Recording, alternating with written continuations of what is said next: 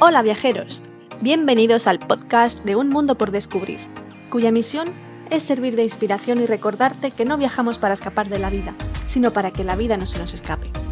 Un espacio en el que encontrarás las mejores rutas basadas en mis propias experiencias, además de consejos, curiosidades y datos de interés de los lugares que voy visitando. Y recuerda también que puedes entrar en mi blog para mayor detalle. ¿Te unes? En el episodio de hoy continuamos la ruta por el norte de Italia visitando la región del Véneto. Navegaremos por los canales de Venecia, visitaremos la cercana Padua, pasearemos por la romántica Verona y finalizaremos en el grandioso lago di Garda. ¡Allá vamos! Puesto que venimos de Florencia, tomamos el tren cuya duración es de unas dos horas aproximadamente hasta llegar a Venecia nuestro primer destino de la región del Véneto. Según el tipo de tren que elijas, variará la velocidad y el precio, por supuesto. En este caso, se trata de un Frecciarossa, el ave italiano, y tiene un coste de unos 30 euros por persona. Llegamos a Santa Lucía y al salir de la estación de tren nos encontramos de frente con el Gran Canal. Esa primera visión de la ciudad impresiona muchísimo y parecerá una tontería, pero aunque te lo puedas imaginar, la realidad siempre supera la ficción.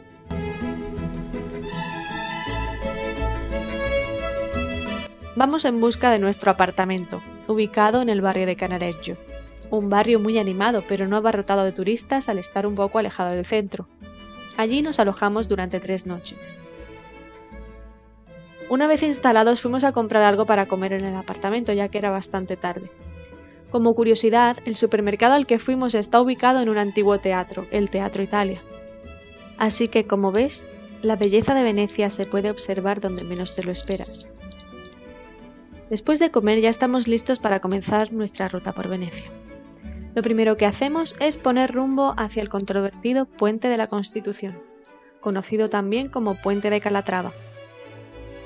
Es el único puente de construcción vanguardista, cosa que no agrada demasiado a los venecianos, ya que no concuerda con el estilo histórico que mantiene el resto de la ciudad.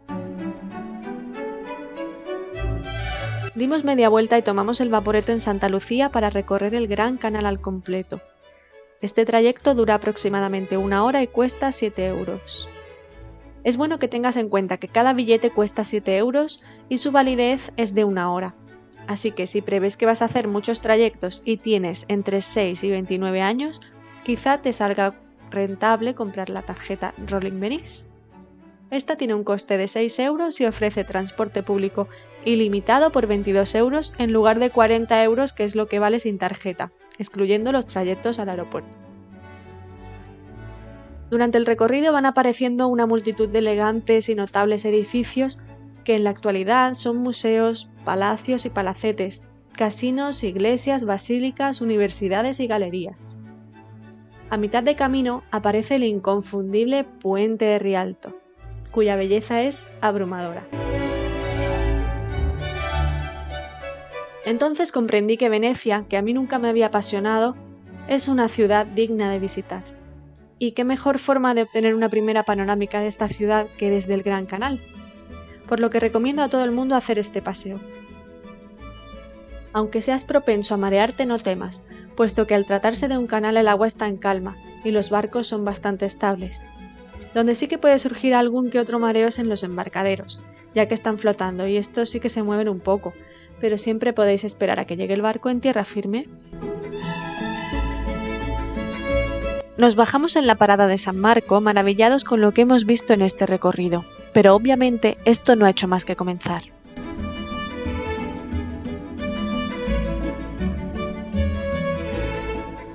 Ahora nos encontramos a las puertas de la Plaza de San Marco, la más famosa y la única plaza de Venecia, ya que al resto de plazas se las conoce como campo.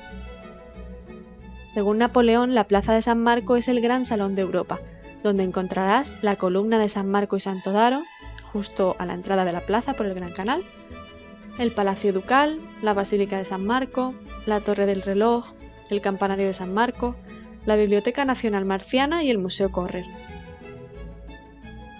Todo este conjunto monumental es de una belleza y valor incalculables.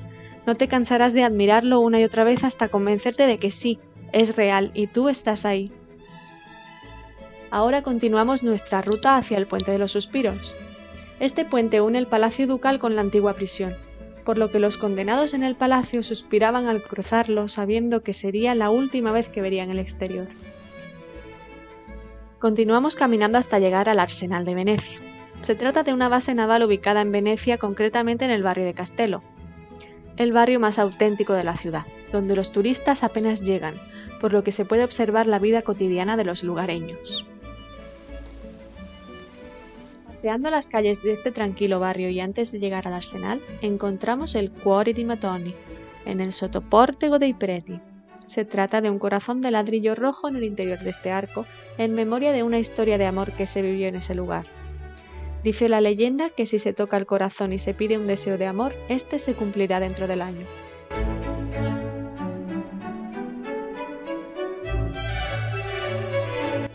La calle más popular de este barrio es la Vía Giuseppe Garibaldi, en la que hay numerosos bares y restaurantes donde tomarse algo es mucho más asequible que en cualquier otro barrio de Venecia. En esta misma calle se encuentra el parque y monumento en memoria Giuseppe Garibaldi. Tras un bonito paseo salimos del parque por el extremo opuesto y nos dirigimos hacia los jardines de la Biennale de Venecia. Están compuestos por pabellones nacionales y cada dos años se celebra una exposición de arte contemporáneo. Más adelante encontramos el Parque de la Rimembranze, donde damos un romántico paseo con el sol cayendo tras la laguna veneciana. Aquí en la parada de Santa Elena tomamos de nuevo el vaporeto para hacer el recorrido nocturno por el Gran Canal, esta vez a la inversa, de vuelta al apartamento. Una vez más nos deja boquiabiertos este paseo nocturno por el Gran Canal, con las vistas de la ciudad iluminada y mayor tranquilidad puesto que la mayoría de turistas ya han abandonado la ciudad en sus cruceros. Amanece un nuevo día que aprovechamos para seguir descubriendo las maravillas de Venecia. Antes de salir nos surge un pequeño imprevisto con la ducha del baño. Al cerrar la puerta de la ducha explotó la mampara en mil pedazos pero una vez solventado nos ponemos en marcha. Nuestra primera parada es el puente de Rialto, y para llegar allí vamos en Vaporeto. Desde ahí recorremos el distrito de San Marco, comenzando por la zona más alta, donde se encuentra la Basílica de San Juan y San Pablo. De ahí vamos a la Mercería Secondo Aprile, y una sucesión de calles comerciales repletas de tiendas y turistas agolpándose en ellas para desembocar en la Plaza de San Marco donde visitaremos el Palacio Ducal y el Museo Correr. Las entradas del Palacio Ducal incluyen la visita al Museo Correr, así que comenzamos por este último. El Museo Correr es el museo principal de Venecia y ocupa las tres cuartas partes de la Plaza de San Marco. En él se pueden ver varias salas pertenecientes a la residencia real del siglo XIX, entre las que destaca su lujoso salón de baile. En dichas salas actualmente hay colecciones sobre la vida cotidiana, los logros navales, las instituciones públicas y las fiestas locales. Este museo está conectado con el Museo Arqueológico y la Biblioteca Nacional Marciana, por lo que también los visitamos. A continuación entramos en el Palacio Ducal, residencia de reyes y emperadores desde el siglo IX, cuando era un castillo fortificado. Tras un incendio tuvo que ser reconstruido y fue utilizado como fortaleza y prisión. Durante la visita encontramos la escalinata dorada, el apartamento del duque, la armería, los patios y la prisión, pasando por el interior del puente de los suspiros. Ya terminadas las visitas es hora de comer y nos compramos un par de porciones de pizzas para no perder mucho tiempo, ya que debido al incidente de esta mañana vamos con un poco de retraso y hay mucho por hacer. Nuestro siguiente destino es el Teatro La Fenice. Se trata de un pequeño teatro que ha sufrido varios incendios y por lo tanto ha tenido que ser reconstruido varias veces. La entrada cuesta 10 euros e incluye una audioguía que nos irá explicando toda la historia del teatro durante aproximadamente una hora. Durante el camino hacia el teatro encontramos la iglesia San Moisés y la iglesia Santa María del Giglio, ambas de gran belleza. Hay que tener en cuenta que en Venecia hay más de 50 iglesias, por lo que no pudimos entrar en todas, aunque sí vimos muchas por fuera. Después de la visita a la Fenice, continuamos callejeando por el barrio de San Marco y encontramos una nueva iglesia, la iglesia San Esteban. De ahí ponemos rumbo a la Basílica Santa María dei Frari. Para llegar a ella tomaremos un trayecto, una góndola que cruza el Gran Canal por tan solo 50 céntimos de euro. En los alrededores de la basílica tenemos el Museo Leonardo da Vinci y la Escuela Grande di San Rocco, en el barrio d'Orso Duro. Seguimos explorándolo hasta llegar a la altura del Ponte Rialto, donde iniciamos nuestro paseo en góndola. Entiendo que a todos nos hace ilusión dar un paseo en góndola, pero sinceramente es un abuso 30 minutos por 80 euros. Además, el trayecto suele ser por canales pequeños. En nuestro caso fuimos del Puente Rialto hasta la casa de Marco Polo y de nuevo al Puente Rialto, un recorrido ridículo. Otro de los mayores atractivos de la góndola es que el gondolero cante, cosa que tampoco nos ocurrió.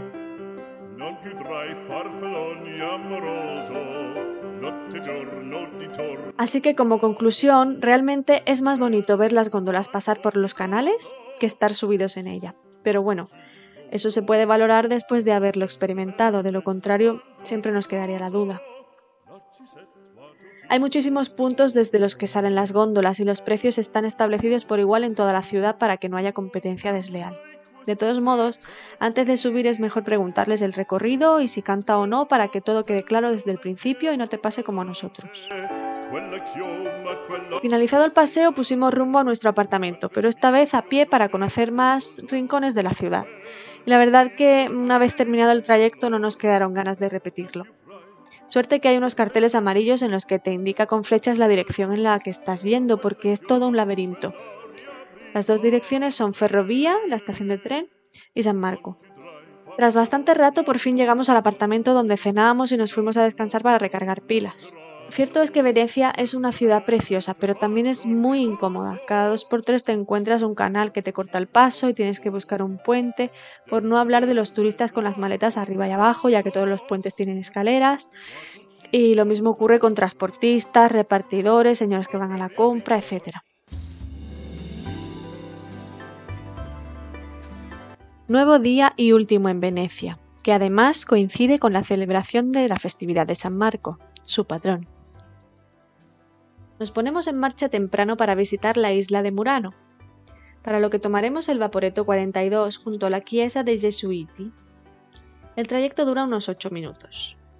Nada más bajar en Murano nos dicen que hay una fábrica taller muy cerca en la que hacen demostraciones de fabricación de vidrio utilizando dos técnicas diferentes, soplado y esculpido, por lo que nos pareció interesante y allí fuimos.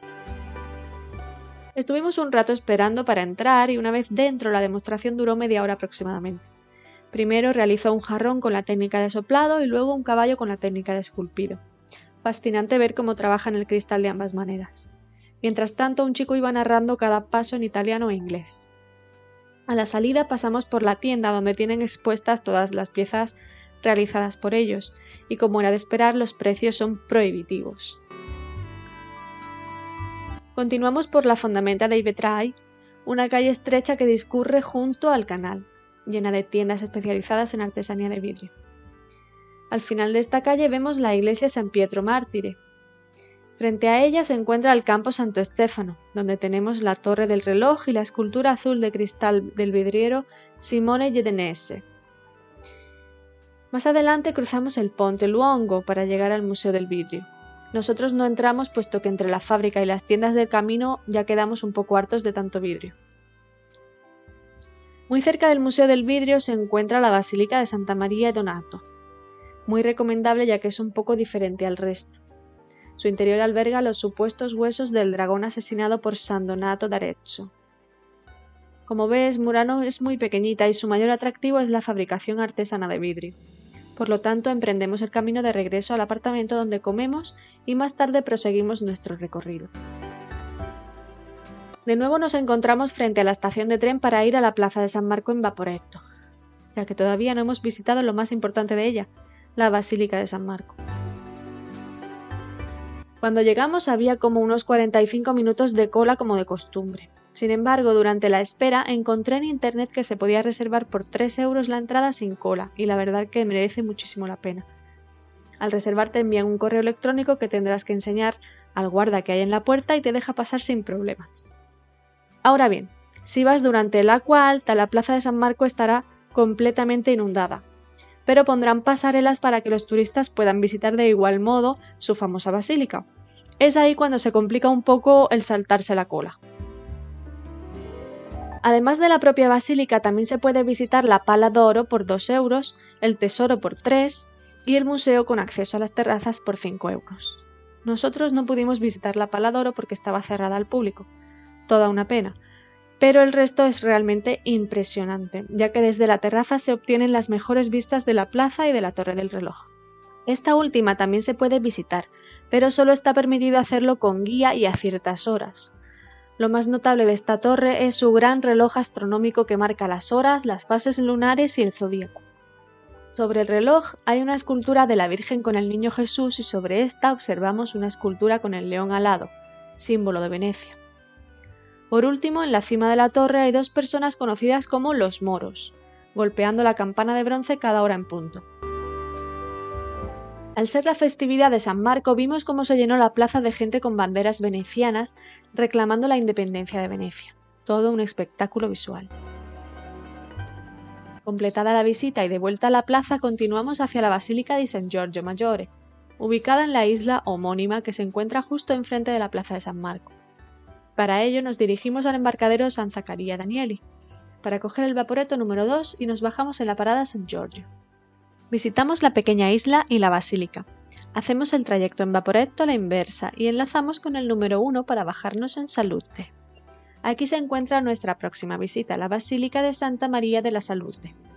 En mi opinión, la basílica más bonita después de San Marco. Tanto su exterior como su interior me fascinaron. De ahí nos acercamos a la punta de la Dogana, punta triangular que divide el Gran Canal y el Canal de la Giudecca, por lo que en este punto hay mucha corriente de aire. Continuamos explorando el sur del barrio Dorso Duro en dirección a la Galería de la Academia. Por el camino encontramos el Museo Peggy Guggenheim y la Iglesia Anglicana de San Jorge. A la altura de la Galería de la Academia se encuentra el Puente de la Academia, uno de los cuatro puentes que cruzan el Gran Canal. Seguimos caminando hasta la Iglesia San Bárnaba, cuya fachada se utilizó para representar la biblioteca veneciana en la película de Indiana Jones y la Última Cruzada. Muy cerca de esta iglesia está el Puente de los Puños. Se cuenta que en él las bandas rivales se retaban a puñetazos y el perdedor acababa en el agua. De hecho, hay cuatro huellas de pie, una en cada extremo de la parte superior del puente, que marcaba las posiciones de cada uno de los contrincantes. Cruzamos este puente y vamos hacia el Campo Santa Margarita, una placita muy auténtica con restaurantes a muy buen precio. Comienza a hacer fresco y decidimos volver al apartamento para abrigarnos un poco, así aprovechamos para conocer mejor el barrio donde estamos ubicados, Canarecho. Esta zona nos encantó por la vida y el encanto que tiene. En nuestra misma calle ponen cada día un mercado de comida que nos estuvo despertando a las, 7, de la mañana, pero es realmente bonito y cuidado el detalle. Caminando por el barrio llegamos al campo del Ghetto Nuevo, se trata de un gueto judío donde está el Museo Hebraico de Venecia y numerosas sinagogas a su alrededor. Un poco más adelante se encuentra la iglesia Madonna del Orto, y de camino al Casino de Venecia nos topamos con el campo de la Maddalena. Así concluimos nuestra estancia en esta maravillosa ciudad, única en el mundo sin lugar a dudas. Durante este nuevo día visitamos la ciudad de Padua, Cogemos un tren rápido desde Venecia y llegamos en 15 minutos. Al salir de la estación tomamos Corso del Popolo en dirección al centro histórico de la ciudad. De camino hicimos una parada en la Chiesa degli Ermitani y continuamos hacia la Piazza Cavour. Ya en el centro pasamos frente al Palazzo Boch y el Ayuntamiento de Padua, antes de llegar a la animada Piazza de la Fruta y Piazza delle Erbe, fue allí donde encontramos el gran mercado de alimentos frescos al aire libre y también el mercado cubierto de la ciudad. Es muy interesante sumergirse en la cultura local a través de los mercados. La verdad que dimos un paseo muy agradable y entretenido comparando precios y productos de allí y de aquí. Casi sin darnos cuenta, aparecemos en la Piazza di Signori, en la que el mercado al aire libre continúa pero ya no de alimentación sino textil. En esta plaza destaca la Torre del Orologio, muy parecida a la de la Plaza de San Marco de Venecia. Seguimos callejeando por sus animadas calles y plazas hasta llegar a la joya de la corona, la Basílica de San Antonio de Padua. Esta es de una belleza sin igual, tanto externa como interna, por lo que es un imprescindible en cualquier visita a Padua. Al salir ponemos rumbo hacia su plaza más emblemática, la más grande de Italia y una de las más grandes de Europa, Prato de la Valle. En ella encontramos multitud de caravanas que nos impiden hacer mejores fotos y ver todo el esplendor de la plaza, pero aún así nos dejó boquiabiertos.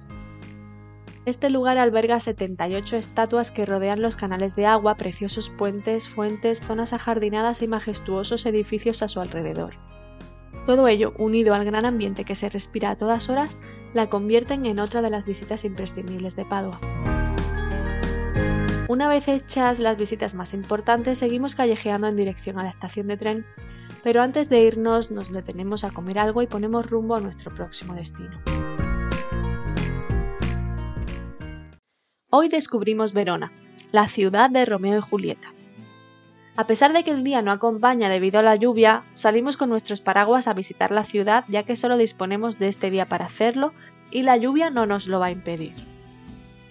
Lo primero que encontramos en nuestro camino es la Piazza Bra, donde está ubicada la Arena, segundo anfiteatro más grande de Italia y el mejor conservado. También se encuentra en dicha plaza el Palazzo Barbieri, que no es otra cosa que el ayuntamiento de la ciudad. De ahí nos vamos a Castelvecchio. Como su nombre indica, es un viejo castillo de estilo gótico que fue levantado sobre una antigua fortaleza romana.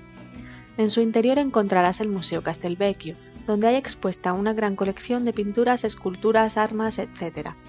Además, junto al castillo verás un bonito puente fortificado que lleva su mismo nombre. Muy cerca del castillo se alza el Arco de Igavi, arco honorario y monumental construido a mediados del siglo I para uso privado de la familia romana Gens Gavia. Este fue demolido por un militar francés y reconstruido más tarde cuando se trasladó a la ubicación actual. Seguidamente vemos el Palazzo Canossa, un bonito palacio construido por encargo de los marqueses de Canossa. Continuamos por el Corso Cavour pasando por la Basílica de San Lorenzo y el Palazzo Belvilacqua hasta llegar a la Porta e Borsari, esta era la entrada principal a la ciudad en época imperial, por donde pasaba la vía Postumia, que unía el mar Tirreno con el mar Adriático. En esta misma calle, un poco más adelante, tendremos que girar a la derecha, en la calle Vicolo San Marco in Foro. Desde aquí observaremos el Pozzo del Amore en la primera calle a la izquierda, situado en el centro de un patio de vecinos. Cuenta la leyenda que Corrado, enamorado de Isabella, se tiró al pozo ante la indiferencia y frialdad que ella le demostraba tras haberle declarado su amor en reiteradas ocasiones. Fue entonces cuando Isabella se dio cuenta de que también estaba enamorada de él y al ver lo que Corrado había sido capaz de hacer por ella, decidió seguir sus pasos hacia la oscuridad del pozo. Desde ese día este pozo fue recordado como el Pozo del Amor. Al doblar la esquina llegamos a la Piazza del Herbe. Se trata de la plaza más antigua de la ciudad situada en el que fuera el foro romano. También es conocida como la Plaza del Mercado, ya que es aquí donde se ponen las paradas del mercado ambulante. Lo más destacable de la plaza es la Torre Lamberti, antiguo ayuntamiento, la fuente de la Madonna de Verona y la columna de San Marco, coronada por el león alado. Pasamos bajo el arco de la costa y aparece la Piazza dei Signori. Esta plaza en la Edad Media albergó la corte del señorío Scaligeri y se diferencia de la popular y bulliciosa Piazza delle Erbe por ser más armoniosa y aristocrática. En ella se encuentra la estatua de Dante Alighieri, la Loggia del Consiglio, Palazzo del Podestà y el Palazzo di Consignorio. A la salida de la plaza vemos el Arque Scaligere, monumentos funerarios levantados por la familia cuyo apellido da nombre al arco en cuestión. Está situado en un atrio de la iglesia de Santa María Antica. Dejando atrás el arco, giramos a la derecha para ver la casa de Romeo.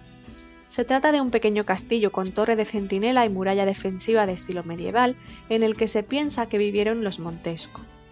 Aunque la historia de amor entre Romeo y Julieta parece ser que no existió en la vida real. Continuamos nuestro paseo hasta el Teatro Nuevo y la casa de Giulietta, uno de los mayores atractivos de la ciudad.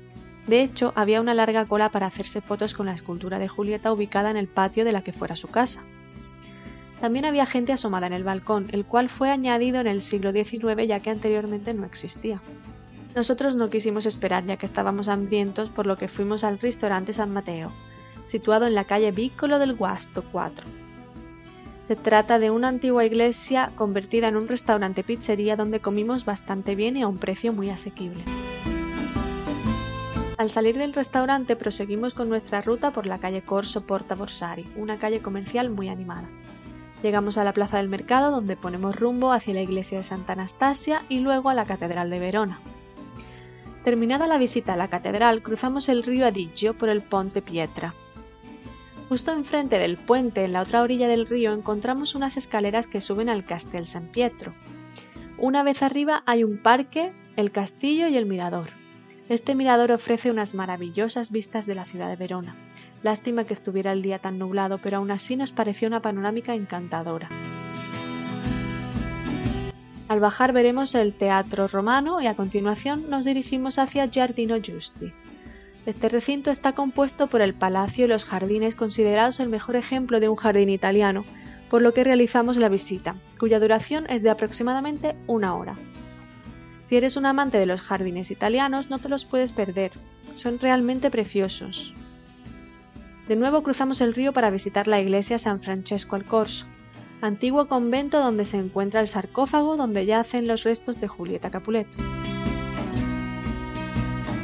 Y aquí finaliza nuestro recorrido por Verona, ya que prácticamente estuvo todo el día lloviendo y acabamos calados hasta los huesos, por lo que nos retiramos al hotel a descansar. Llega el último día de esta ruta por la región del Véneto y lo empleamos en visitar el lago di Garda, para ello tomamos el tren desde Verona a Desenzano del Garda, cuyo trayecto dura unos 25 minutos. Una vez allí subimos al castillo desde donde se obtiene una buena panorámica del lago y del pueblo en general. Después callejeamos un poco y nos dimos cuenta de que es un pueblo encantador, un lugar donde se respira paz, ya que apenas había gente por la calle. A pesar de que el día estaba nublado, nos dirigimos al embarcadero donde cogimos el barco que nos llevó a Sirmione la joya de la corona de este grandioso lago. Tras unos 20 minutos de trayecto llegamos a puerto. Justo enfrente vimos el castillo Scaligero, rodeado de agua a modo de foso y con un solo puente a la entrada. Dado que disponíamos de muy poco tiempo y queríamos ver otras localizaciones del lago, preferimos no entrar al castillo. De todos modos, si dispones de más tiempo, sería interesante hacer la visita, al igual que dar un paseo en barca por sus alrededores para obtener una panorámica diferente. Continuamos recorriendo las animadas calles de este maravilloso pueblo, muy enfocado al turismo, ya que es el más conocido del lago de Garda. Tras un rato paseando, entramos a comer en el Archimboldo Ristorante, situado en una pequeña galería. Además de servir unos platos exquisitos, pudimos disfrutar de sus maravillosas vistas al lago. Cerca de las 2 de la tarde subimos a un barco que nos llevó a Bardolino, donde llegamos a las dos y media aproximadamente. Lo primero que hicimos fue dar un agradable paseo por la ribera del lago. En este pueblo había menos turismo que en Sirmione, pero también es encantador, por lo que pasear sus calles es un imprescindible. Al tratarse de un pueblo tan pequeñito, en una hora se puede ver bastante bien. Así pues, a las tres y media tomamos otro barco y ponemos rumbo a la Gise, donde llegamos a las cuatro aproximadamente. Este nuevo pueblo también tiene un castillo con sus murallas. Al fin y al cabo, todos los pueblitos mantienen un mismo estilo, pero cada uno con sus particularidades.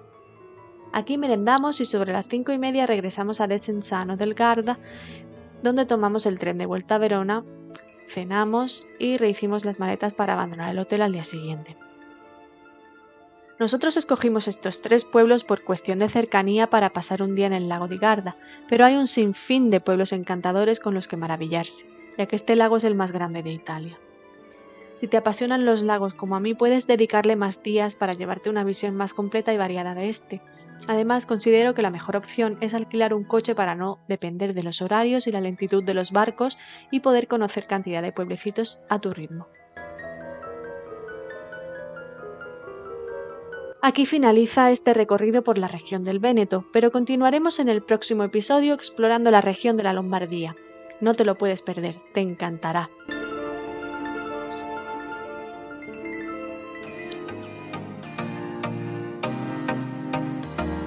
Espero que hayas disfrutado viajando conmigo y que te sean útiles mis consejos.